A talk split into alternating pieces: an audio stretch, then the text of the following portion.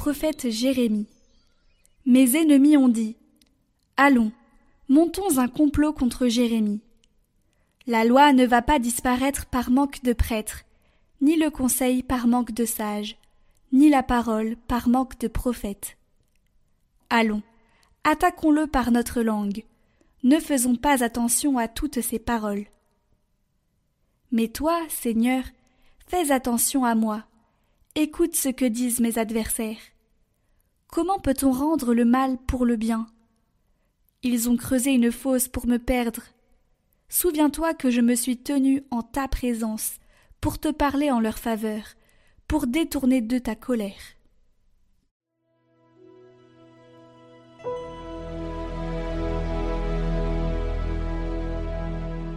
Sauve-moi, mon Dieu, par ton amour. Tu m'arraches au filet qu'ils m'ont tendu. Oui, c'est toi mon abri. En tes mains je remets mon esprit. Tu me rachètes, Seigneur, Dieu de vérité. J'entends les calomnies de la foule, de tous côtés c'est l'épouvante. Ils ont tenu conseil contre moi, ils s'accordent pour m'ôter la vie. Moi, je suis sûr de toi, Seigneur. Je dis, Tu es mon Dieu. Mes jours sont dans ta main. Délivre-moi des mains hostiles qui s'acharnent.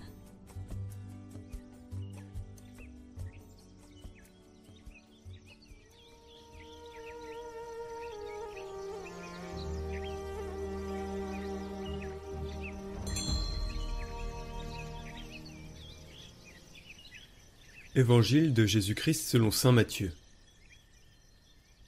En ce temps-là, Jésus, montant à Jérusalem, prit à part les douze disciples, et en chemin il leur dit Voici que nous montons à Jérusalem. Le Fils de l'homme sera livré aux grands prêtres et aux scribes, ils le condamneront à mort, et le livreront aux nations païennes pour qu'elles se moquent de lui, le flagellent et le crucifient. Le troisième jour, il ressuscitera. Alors la mère des fils de Zébédée s'approcha de Jésus avec ses fils Jacques et Jean, et elle se prosterna pour lui faire une demande. Jésus lui dit Que veux-tu? Elle répondit Ordonne que mes deux fils que voici siègent, l'un à ta droite et l'autre à ta gauche, dans ton royaume. Jésus répondit Vous ne savez pas ce que vous demandez. Pouvez-vous boire la coupe que je vais boire? Ils lui disent Nous le pouvons. Il leur dit Ma coupe, vous la boirez. Quant à siéger à ma droite et à ma gauche, ce n'est pas à moi de l'accorder. Il y a ceux pour qui cela est préparé par mon Père. Les dix autres, qui avaient entendu, s'indignèrent contre les deux frères. Jésus les appela et dit Vous le savez, les chefs des nations les commandent en maîtres, et les grands font sentir leur pouvoir. Parmi vous, il ne devra pas en être ainsi. Celui qui veut devenir grand parmi vous sera votre serviteur. Et celui qui veut être parmi vous le premier sera votre esclave. Ainsi, le Fils de l'homme n'est pas venu pour être servi, mais pour servir, et donner sa vie en rançon pour la multitude.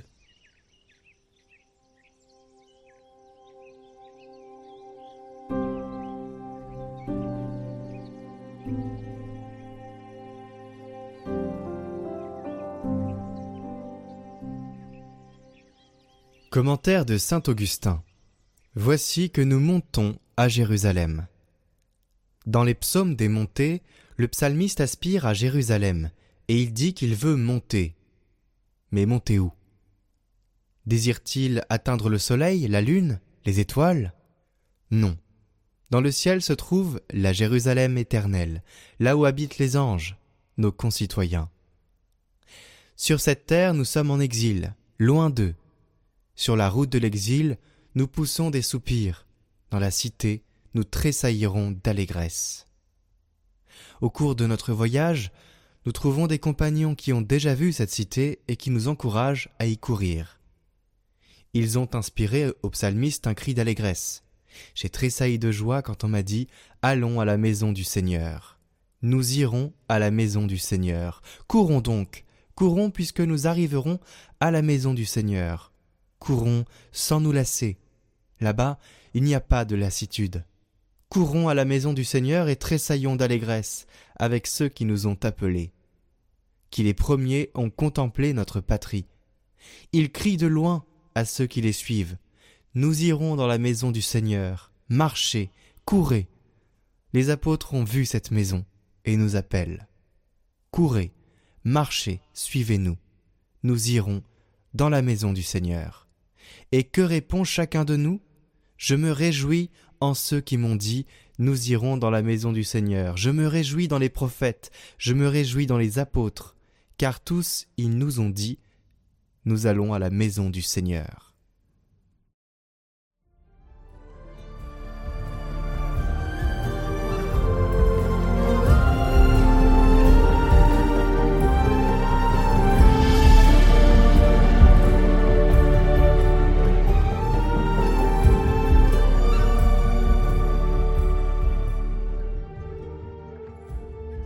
On vous parle souvent de salut, mais de salut de la planète.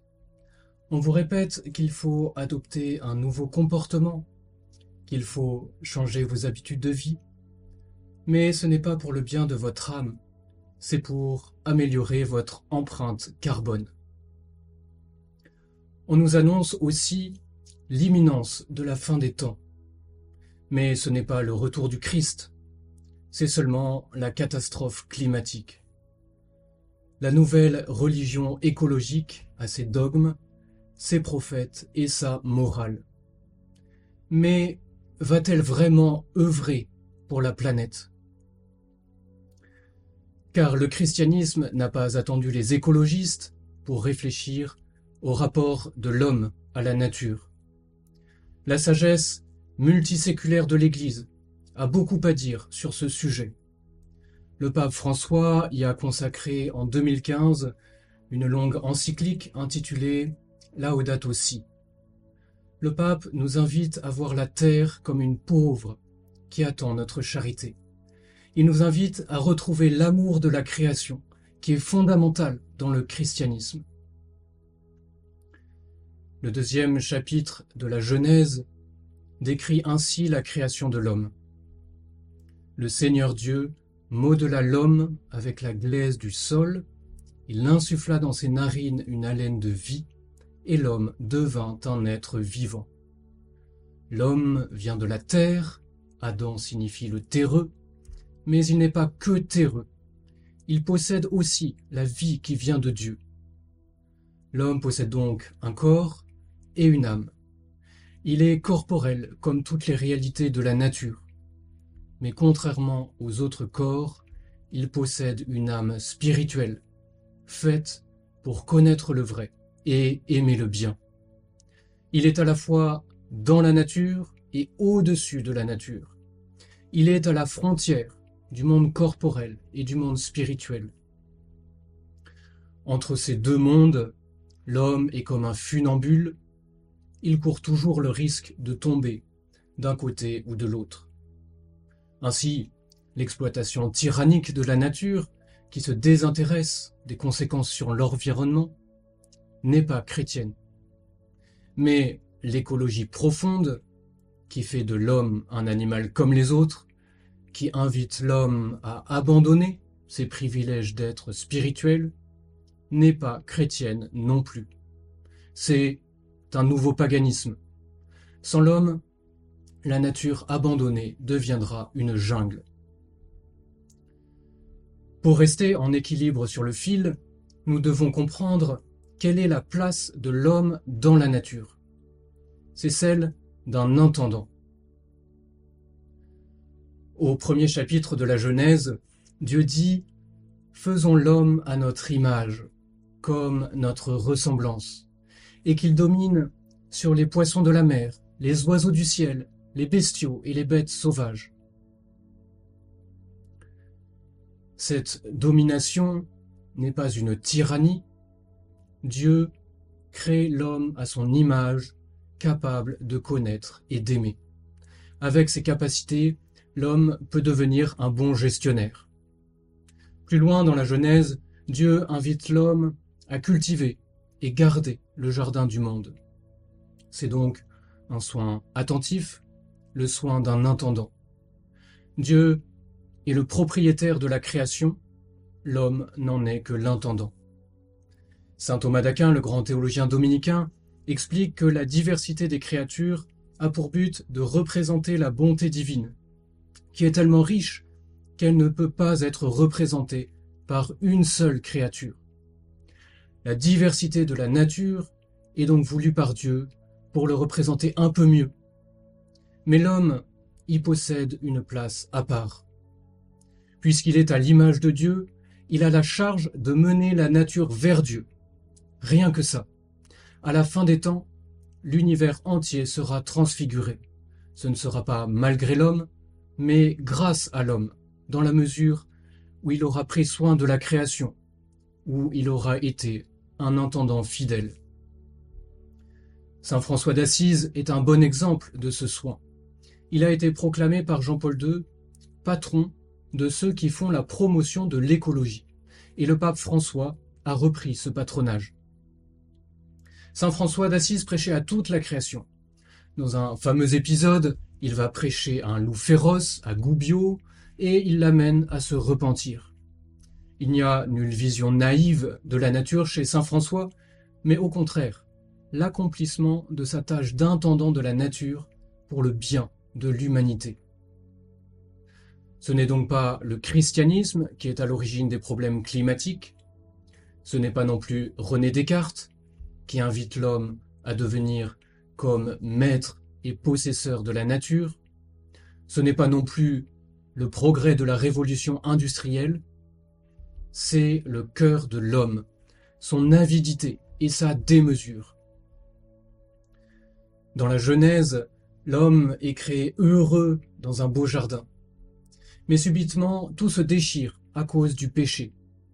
Le péché détruit les trois harmonies de la création, l'harmonie entre Dieu et l'homme, puisque l'homme s'éloigne de Dieu, l'harmonie dans l'homme lui-même, qui est maintenant divisé, et l'harmonie entre l'homme et la nature. Après le péché, l'homme n'est plus le bon intendant qu'il devrait être. Et la cause en est claire, c'est son choix du mal. Désormais, l'homme choisira souvent son propre bien-être au détriment de celui des autres. Il amassera des biens au-delà de ses besoins, quitte à en priver les autres. Il exploitera souvent tout ce qu'il peut exploiter sans vergogne. Il n'y a pas d'autre coupable aux désastres environnementaux. La société de consommation produit et jette alors que les siècles passés étaient attentifs aux œuvres qui durent. Voilà pourquoi la solution écologique ne peut pas se cantonner à de petites recettes. L'écologie doit être intégrale et elle exige la conversion de notre cœur. Le premier geste écologique demandé par Dieu dans l'Ancien Testament, c'est le commandement du sabbat. Sanctifier le jour du Seigneur, qui est maintenant le dimanche, c'est rendre hommage à Dieu, respecter le rythme de l'homme et de la nature. Dans son encyclique Laudato Si, le pape François nous exhorte à une approche intégrale pour combattre la pauvreté pour rendre la dignité aux exclus et simultanément pour préserver la nature. Ces trois domaines vont ensemble. Le carême est une bonne période pour faire le point sur notre vie dans tous ces domaines. Il comprend trois axes d'effort, le partage avec les autres, la prière envers Dieu et le jeûne. Dans le jeûne, n'est-ce pas aussi notre rapport à la nature qui est en jeu? L'écologie est la nouvelle grande peur des bien-pensants, mais la foi chrétienne ne nous invite pas à la peur, elle nous invite à l'action et à l'espérance. Que faisons-nous de ce que nous avons reçu? Nous avons reçu de Dieu la création, mais nous avons aussi reçu de nos ancêtres une manière de l'habiter. Ils nous ont appris à cultiver la beauté de nos paysages, à respecter le rythme de la croissance, à connaître chaque espèce dans sa particularité. Le rapport à la nature est l'un des piliers de notre humanité et du christianisme. C'est donc l'avenir de toute notre civilisation qui est en jeu. Que bâtissons-nous pour l'avenir? Que transmettons-nous aux générations futures? Les frères dominicains qui nous parlent cette semaine sont membres des couvents de Bordeaux, Toulouse et Marseille, trois couvents de la province dominicaine de Toulouse. Ils proposent tout au long de l'année des formations de toutes sortes. Vous pouvez vous abonner à la chaîne YouTube de la province de Toulouse sur laquelle vous trouverez des enseignements réguliers ainsi que la prière des vêpres chaque jour. Pour les étudiants, le groupe Mission vous propose à Bordeaux et Marseille des conférences adaptées aux étudiants et jeunes professionnels. Vous trouverez les liens en description. Depuis plus de 800 ans, les dominicains œuvrent à évangéliser dans le monde entier le nom de Jésus par la parole et par l'exemple. Leur vie est centrée sur la prière liturgique, la vie commune, l'étude, au service de l'annonce de l'Évangile. Le responsable des vocations vous propose de recevoir les propositions de découverte de la vie dominicaine par l'inscription à une newsletter qui est aussi en lien.